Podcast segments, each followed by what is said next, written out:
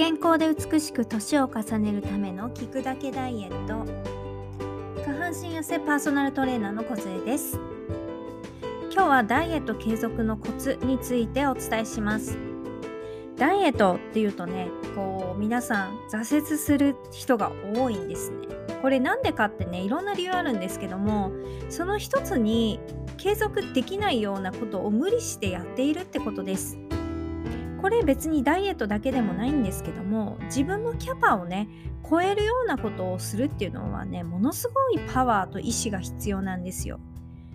もちろんねそれを、あのー、最後までやりきる人もいるんですけども最初にバーンとこうパワーを使ってもうやりきってしまって2週間で終わっちゃうとかね継続できないよっていう人が多いと思います。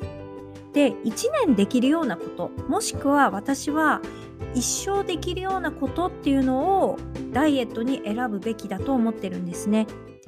で皆さんよく陥りがちなことです。これいろんな痩せなかった人を見てきた場合に、まあ、よくあるんですけども〇〇だけダイエット何々するだけダイエットみたいなものを行う人は、まあ、大体ダイエットジプシーかなっていう感じですね。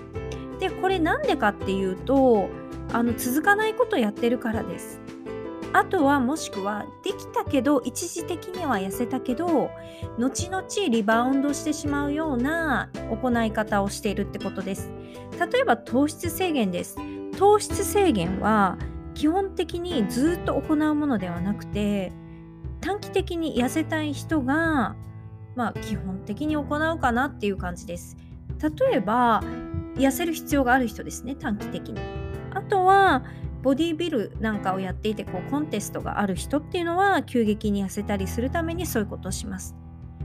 でこの場合糖質制限っていうのは普段、えダイエット向けといえばそうなんですけども継続性はすごく難しいんです一生砂糖を取らない糖質取らないっていう生活って皆さんできますかね？私あのこうやってトレーナーやってますけど私自身できないのであの絶対にあのお客様には勧めないです。自分ができないことをやれっていうのは無理なので普通に考えて糖質制限っていうのは自分一人でこう意思も必要だしあの家族がいる場合なんかもねなかなかきついんですよ。自分が料理しないといけないっていう場合とかあとコンビニとか外食とかねいろんなところで制約かかっちゃうんで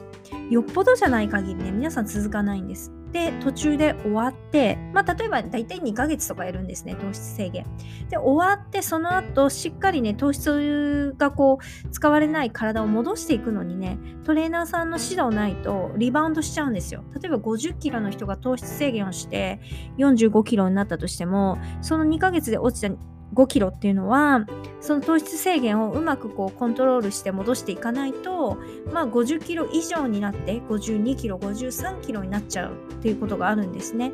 でまた今度違うダイエットをしたりとか糖質ダイエットをしてこうまたどんどんどん太っていくみたいな感じなんです。でこれ今糖質制限のこと言いましたけどもこれも、えー、まあ一つです。で他にやっぱ特にテクニック的なダイエットっていうのは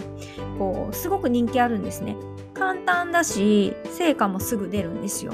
だけども継続できないものが多かったりとかあとは継続できてもどっかでやめてしまうとリバウンドするようなものっていうのは本当に多いんです。でだからこんだけでダイエット情報があっても痩せれないっていうのはそういうことだなっていうのはいつも私自身実感してるんですけどもじゃあねどういうふうにしたらいいかってことをねお伝えします。まず食事に関しては今までの食事ですね。その良くない食事とかね。そういうものも含めてそれを100だとしたらまず50でもいいのでその改善をね100から、えー、悪いものが100だとしたらまず50に落としましょうって。その50%だけ気をつけてまず頑張ってみましょうってことをします。人間今まで行ってきたこととか食べてきたものを変えるとかね生活変えるっていうのはすごく労力がいるのでストレス溜まっちゃうんですよ。だけどもそれをまず半分やめてみる。半分新しいことやってみる。だったらできそうじゃないですか。それすごいコツですね。やっぱね完璧を求めすぎる人ほど失敗しちゃうのでまず変えてみるってことです。少しずつです。人間そんなにキャパある人間ばっかりじゃないので私もそうです。全部変えるの無理なんでやれることをやるのがまずポイントです。そこからです。無理なことをするから続かない。これをあのまず念頭に置いといてください。でまあ例えばねその甘いものやめたいよとかいう人もねその別のエピソードの中で甘いものをどういうふうにとっていったらいいかってこともねお伝えしているのでそういう知識があるとねさらにもっと楽しく楽にダイエットすることができるのでまず知識も入れることも念頭に置いといてください。はい。もう一つですね。あの、そのもちろん食事も大事です。ただ、やっぱり運動もしたいじゃないですか。ね。で、運動しようって思った時皆さんどういうふうに思います？まずね、皆さんね、ジムに行こうと思うと思うんですよ。で、私自身、個人ですよ。個人の話をしますけども、私、ジム続かないんですよ。で、なんでかっていうと、例えば、じゃあ今からジムに行きますと。車で、まあ、10分、15分のところのジムに行きます。そうなった時に、まず着替えないといけないじゃないですか。着替え準備して、え、ドリンク準備してであのまあね身支度もしてでプロテイン欲しいなって時はプロテインの準備もしてね行ったりとかするわけですよそうするとなんだかんだこう行きにね30分かかるわけですよ準備も含めて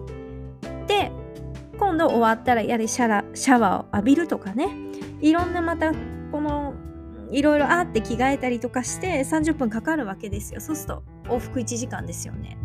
私その時間めちゃくちゃもったいないって思っちゃう人なんですよ。超せっかちなんでその1時間が嫌なんですよ。いやその1時間ってもっといろんなことに使えるよねって思っちゃう人なんですよ。でだったら30分歩こうとかじゃあ30分ジョギングしようっていう考え方なのでどうしても私はダメなんですね。だから自分のこの性格的にジムっていうのは合ってないなって思うんですね。はい。やっぱ私は隙間時間でやるのが好きですね。はい。で、もう一つですね、その例えばですよ、車に乗って行くじゃないですか。あまあ、都会の方はわかんないですけど、私の場合は車で行くんですね、自分まで。大体。自転車で行くこともあるんですけど。で、車で行って、そこまで。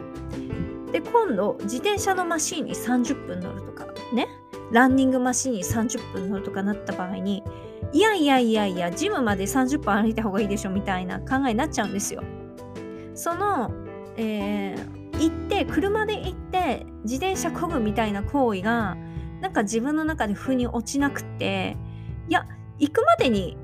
歩いた方がいいじゃんってなるんですよ。でも行くまでに歩くんだったらいや最初から家で歩いた方がいいでしょみたいな考えになっちゃうんですね。で基本的にジムに置いてあるものっていうのは、まあ、スイミングとかは別ですけどもこうマシンで体を鍛えるようなものあと雨の日に外行けないよねっていう時にランニングマシンを使ったりとかするのも全然 OK だと思います。だけども何を目的にジムに行くのかっていうのも大事です。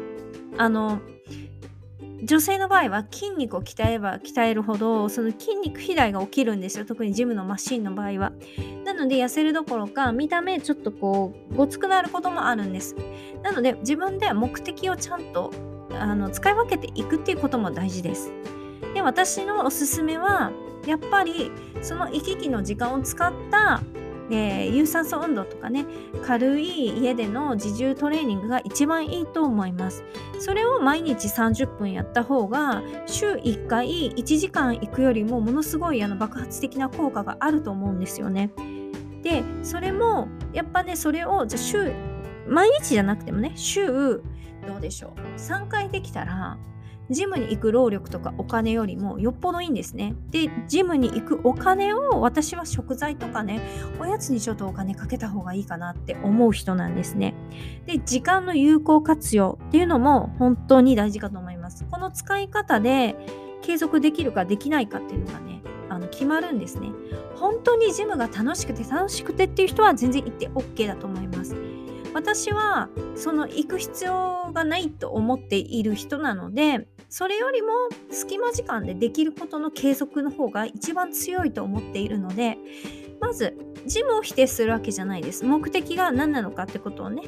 あの大事にすることです。であとどうしてもそういうところに行かないといけない。子供がいるから落ち着かないとかねいろんな理由があるんですね。私はジムに行った方がこう気持ちが切り替わって継続できるっていう人はそれで OK だし。私はそれよりももっとねまず毎日15分を始めることってすっごい大事だと思います。結構ジムって私の中で100ゼロみたいなとこがあってえっと今までゼロだったものをいきなり100に持っていくみたいなイメージあるんですよね。でそのそんなことよりも私はゼロだった人はまず10から始める5から始める大事だと思うんですよ。なので継続するのにまず無理をしない。ストレスかからない。で隙間時間にできるっていうのは結構ポイントだと思います。なのでダイエットをするのにどうしても時間を使わないといけないお金を使わないといけないっていう考えを捨てるのもすごく大事かなって思います。はい。これは私のね継続のあの勝手に思っていることなんですけども何か参考になる人があのなればいいなと思って配信しましたはい今回もありがとうございました。